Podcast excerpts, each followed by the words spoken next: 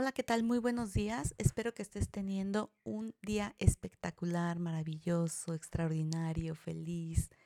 Y te doy la bienvenida a este podcast Semillas de Luz para Mamá. Yo soy Lendy Rodríguez y me encuentro muy contenta el día de hoy porque estamos en el día de cierre de nuestro primer mes de esta temporada, tres meses de amor propio.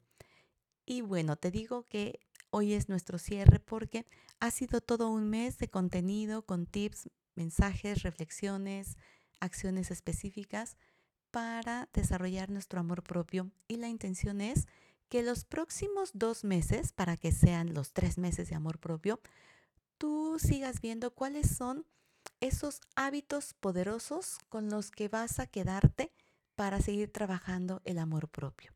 Así que, bueno, aquí en este cierre yo te quiero recordar que el valor propio, el poder personal, el respeto por ti misma, el poner límites sanos, el desarrollar tu autoconfianza, ir implementando las herramientas para mejorar tus relaciones interpersonales, principalmente contigo, con tu entorno familiar y así hacerlo eh, extensivo con, con el resto de las personas que te rodean pues va a ser una gran protección, va a serte de mucha ayuda en tu bienestar. Entonces, bueno, recuerda que todo empieza por ti y bueno, va a haber algunas cuestiones que te van a seguir implicando un reto, un desafío.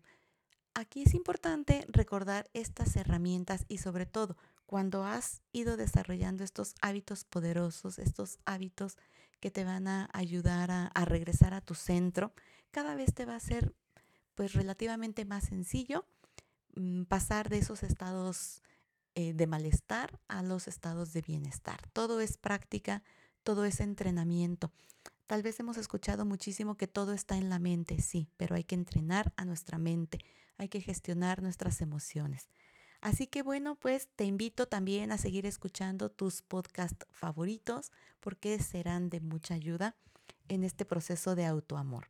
Soy Glendy Rodríguez, me ha dado muchísimo gusto estar contigo. Vamos a continuar mañana, por supuesto, con otros temas y sería de gran ayuda que tú nos sugieras cuáles son esos temas que quieres escuchar. Por lo pronto, te recuerdo que juntas hacemos una experiencia de armonía en tu familia y podemos impactar a más familias cuando compartimos estos contenidos.